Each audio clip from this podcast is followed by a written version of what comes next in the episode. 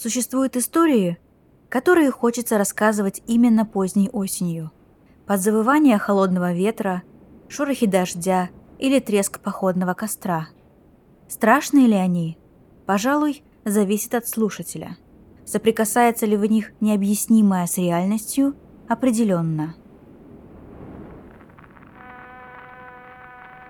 Это «Упыриное королевство». Добро пожаловать! Меня зовут Саша, и это подкаст о монстрах, настоящих или выдуманных, городских легендах, от которых мурашки по коже, и время от времени про истории реальных преступлений. Ребята, большое спасибо всем, кто подписался на наш подкаст давно. 18 октября Упыриному королевству исполнился один год. Недавно или прямо сейчас – Спасибо за вашу поддержку. Мы и правда очень стараемся, чтобы вам было здесь не скучно, атмосферно и немного жутко. Надеюсь, это действительно так. Может, э, кто-то из вас заметил, но три последних выпуска выходили реже обычного расписания дважды в месяц. Были на то свои причины. По этим же самым причинам мы пропустили Хэллоуин, но все же подготовили для вас кое-что интересное. Во-первых, приглашаю вас послушать специальный эпизод подкаста «Крем Сильвания», в котором его ведущие Оля, Юля и я в качестве гостя пугаем вас кровожадными и не очень историями про ведьм. Выпуск получился захватывающим, мрачным, само собой, и уместно, подчеркну, забавным. Ссылку оставлю в описании. Во-вторых, личная рекомендация. Правда, не реклама. Залипательный телеграм-канал True Crime «Нет ответа», который ведет Надя. Думаю, по названию понятна его тематика. Здесь уйма отлично изложенной информации про убийц, криминальную психологию, рекомендации книг и фильмов. В общем, если вы, как и я, снимаете стресс и осеннюю хандру Crime, здесь найдется масса интересного для вас. Ссылка тоже будет в описании. А сейчас приступаем к истории. Мне нужно немало вам рассказать. Нередко гениям или очень способным в чем-то конкретно людям свойственны странности, большие и маленькие. Вот и молодого человека по имени Грейнджер Тейлор, жителя канадского города Дункан, считали чуть-чуть не от мира сего – он родился 7 октября 1948 года в счастливой и любящей семье. Когда мальчику было всего пять, утонул его отец. Но новый избранник матери, за которого она вышла замуж через два года, полностью заменил Грейнджеру папу. Мать Тейлора звали Грейс, а отчима – Джим. Ребенок хорошо успевал в школе по всем дисциплинам, но бросил учебу уже в восьмом классе, в основном из-за буллинга со стороны одноклассников. Судя по поведению родителей, они не возражали. Прежде всего потому, что Грейнджер принялся сам осваивать учебную программу, а также устроился на свою первую работу. Парнишка пошел помощником к соседу, который работал механиком. Дело в том, что у Грейнджера с раннего возраста была необъяснимая тяга к механизмам. Он с легкостью разбирал и собирал игрушки, чинил дома простейшую технику. И всему этому он научился сам. Проработав соседом родителей всего год, мальчик полностью изучил устройство автомобилей, освоил профессию сварщика и слесаря. Всего в 14 он в одиночку восстановил автомобиль, который нашел на городской свалке. Это и сделало механика-самоучку знаменитостью в своем городе. В 17 Грейнджер Тейлор – опять же, в одиночку, восстановил бульдозер, который даже опытные механики считали кучей металлолома. В 1969 году, когда молодому человеку было немного за 20, он набрел в местном лесу на развалины локомотива. Оказалось, что этот рельсовый экипаж бросили то ли в самом конце 1920-х, то ли в начале 30-х, и на момент обнаружения локомотив представлял собой ржавые, ветхие останки без двигателя и основных наиболее ценных деталей. Никто не верил, что поезд можно вернуть на рельсы. Но технарю-самоучке удалось и это. Всего за два года.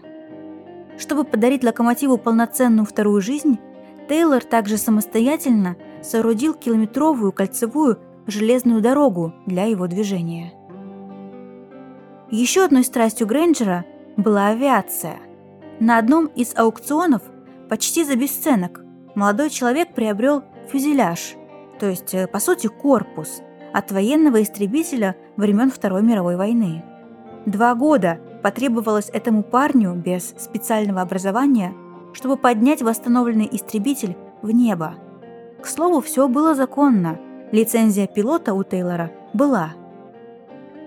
Получившийся самолет парню удалось продать коллекционеру за 20 тысяч долларов, половину из которых он незамедлительно передал родителям. Тогда ему было всего 25. Никакого образования, помимо семи с половиной классов общеобразовательной школы, у него все еще не было. Вот теперь пытливый инженерный ум Грейнджера требовал нового вызова. И он обратил свое внимание на небо. Мужчина всерьез стал задумываться о том, как устроены корабли инопланетян, которые позволяют им перемещаться между галактиками и совершать межзвездные путешествия. В 1978 году на заднем дворе дома семьи Тейлор Грейнджер продолжал жить с родителями, появилась летающая тарелка. Точнее, футуристичная конструкция, ее напоминающая. Фактически, неопознанный летающий объект, сооруженный гением, представлял собой две большие спутниковые тарелки, соединенные между собой двухметровой стеной из стали с ромбовидным окошком. Тарелка стояла на довольно тонких подпорках, и издалека казалось, что она действительно парит в воздухе. Внутри этого причудливого строения располагался диван, телевизор, деревянная печь и разное оборудование, о назначении которого мужчина никому не рассказывал. Двигателя там, конечно, не было. И сначала изобретатель использовал тарелку как уютную холостяцкую берлогу, где можно побыть одному или спокойно подумать над будущими творениями.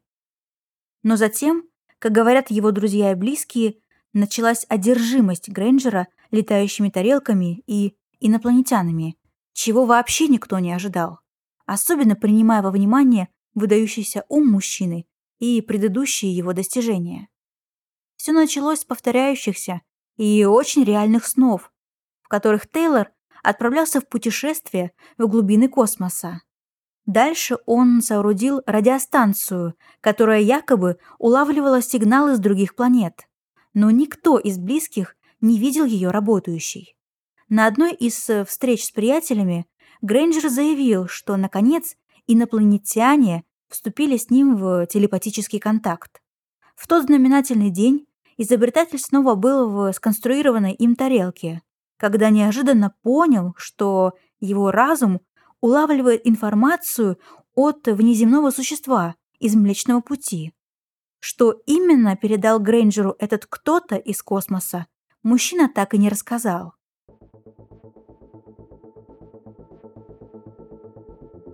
Несколько дней спустя, в разговоре со своим лучшим другом Робертом Келлером, Грейнджер признался, инопланетная сущность снова вступила с ним в контакт. Инопланетяне избрали его, Грейнджера, для того, чтобы поделиться своими технологиями и показать ему просторы Вселенной. Они заберут мужчину совсем скоро, и не за горами воплощения его собственной мечты. Узнав принципы работы инопланетных механизмов, Тейлор соорудит свой собственный космический корабль, а не бесполезный муляж – на заднем дворе родительского дома.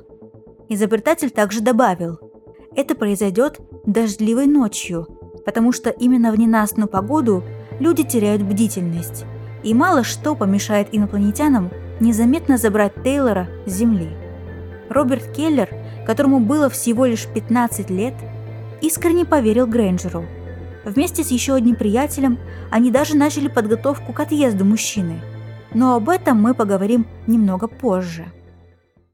Вечером 29 ноября 1980 года Грейнджер, которому на тот момент было 32 года, вошел в родительскую спальню. Дома был только его отчим, Джим, потому что мама впервые за много лет отправилась в отпуск.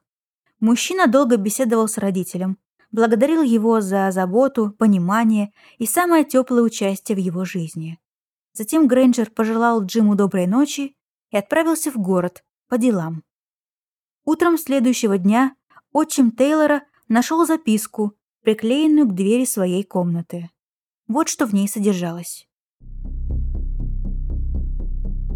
Дорогие мама и папа, я ушел, чтобы совершить прогулку на борту инопланетного корабля.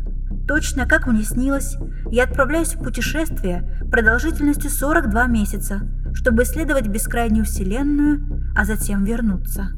Все свое имущество я оставляю вам, так как больше в нем не нуждаюсь. Пожалуйста, следуйте инструкциям в моем завещании. С любовью, Грейнджер. Как становится ясно из записки, Грейнджер оставил завещание, написанное несколькими годами ранее.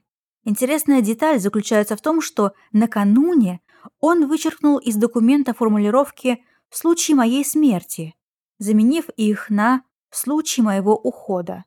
Также обратите внимание, что он назвал точные сроки своего вояжа – 42 месяца или 3,5 года. Итак, найдя записку, Джим подумал, что это какая-то шутка.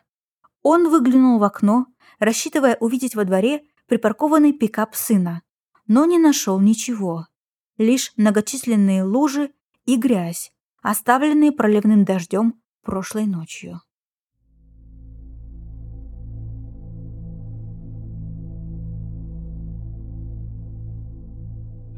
Грейнджера Тейлора безрезультатно искали члены его семьи. Кстати, нужно сказать, что в браке его мамы и отчима также родились дети. И на момент исчезновения Грейнджера они уже были взрослыми людьми. Три дня спустя подключилась полиция. Механика гения не было ни в больницах, ни в морге. В соседних городах, в том числе в располагающемся недалеко Ванкувере, он не появлялся. Исчез и его автомобиль, пикап Датсун. Удалось установить, что тем самым вечером, 29 ноября, Тейлор заехал в свой любимый ресторанчик «Бобс Грилл», чтобы поужинать. Там он встретил знакомых, которых предупредил, что уезжает сегодня, и в будущем его ждет много интересной работы. Это звучало загадочно, но на возникающие вопросы Грейнджер не ответил. Тогда приятели пожелали ему успехов на новом месте и они распрощались. Затем Тейлор отправился к дому своего лучшего друга, того самого 15-летнего Роберта Келлера. Механик сказал, что покинет планету именно сегодня ночью и приехал попрощаться. Роберт спросил, может ли он полететь вместе с Тейлором, на что тот отказал. Грейнджер сказал, что Роберту нужно остаться, ведь у него масса незавершенных дел на Земле. Потом он уехал и словно растворился в воздухе. По странному совпадению, или же нет, в ночь, когда Тейлор сел в пикап и уехал в неизвестном направлении, на окрестности действительно обрушился мощный шторм. Многие районы остались без электричества. Имелись и пострадавшие. Однако странное исчезновение Грейнджера вскоре затмило новость о шторме, попав во многие канадские издания. Официальные поиски длились около года. Семья регулярно давала объявления в местные газеты о розыске Тейлора. За информацию, которая бы способствовала поискам, обещали награду в 10 тысяч долларов. Эти деньги никто не получил до сих пор. Люди в маленьком городе Дункан считали, что механик-гений действительно отправился к звездам. Ну, или сбежал из крохотного города без перспектив. Пять с половиной лет спустя, в марте 1986 года, лесник обнаружил что-то, напоминающее воронку от взрыва, недалеко от горы Приво. Рядом с этим местом хаотично располагались поросшие мхом детали автомобиля. Прибывшая полиция нашла двигатель пикапа, фрагменты автомобиля синего цвета, обрывки красной ткани и всего лишь два фрагмента человеческой кости – Вскоре полиция заключила, что детали принадлежат пикапу Datsun 1972 года выпуска, на котором как раз и ездил исчезнувший Грэнджер Тейлор. Фрагменты ткани опознала мать мужчины. Это были обрывки рубашки, которую она сама сшила сыну за несколько месяцев до его исчезновения. Увы, даже в 1986 году ДНК-тестирование не было так распространено, но местные власти все же заявили, что кости принадлежат мужчине, комплекцией и по возрасту, соответствующему Тейлору, а значит, это он. Офис коронера официально объявил Тейлора мертвым. Причиной смерти, указанной в протоколе, стали тяжелые травмы, полученные в результате взрыва. На этом странная история Грейнджера Тейлора была официально закрыта. Но фактически вместо точки в этой истории стоит многоточие –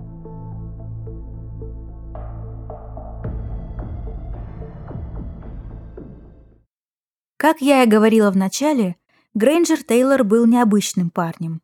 Слыл в городе чудаком.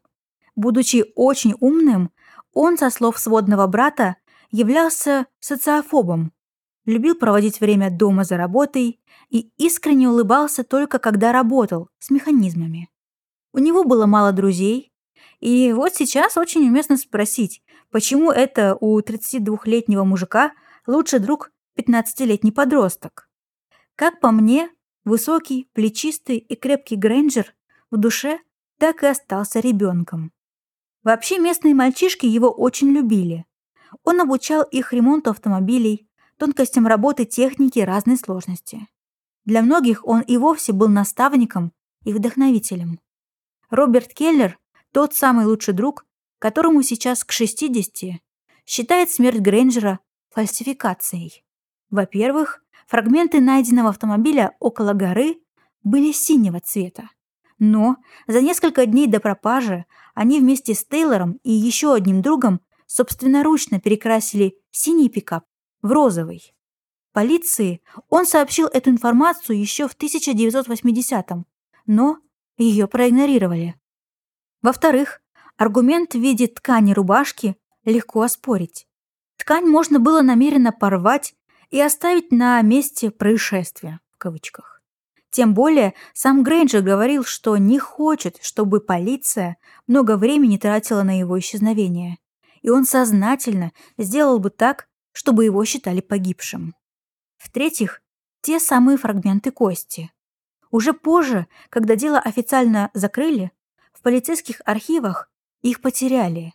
И теперь уже не представляется возможным провести ДНК-экспертизу, ввиду отсутствия материалов. Считается утраченным и место самого взрыва. И взрыва ли? Может, то были следы отрывающейся от Земли летающей тарелки, на борту которой покидал нашу скучную планету гениальный механик-самоучка Грейнджер Тейлор. Но подождите, прежде чем вы предложите мне надеть шапочку из фольги, поделюсь с вами еще некоторыми фактами. Как вспоминает сводный брат пропавшего, Джозеф Тейлор. Накануне всей этой истории с пришельцами Грэнджер пребывал в депрессии. Он также регулярно принимал ЛСД. В этом, кстати, призналась его семья только в 2019 году. Отсюда, по мнению брата, невероятно реалистичные сны, радио, настроенное на инопланетные волны и далее. То, что он называл галактическим путешествием, могло быть синонимом самоубийства. Джозеф уверен, что той ноябрьской ночью его брат покончил с собой, намеренно или случайно устроив взрыв динамита. Дело в том, что Тейлоры жили не просто в доме. У них была ферма.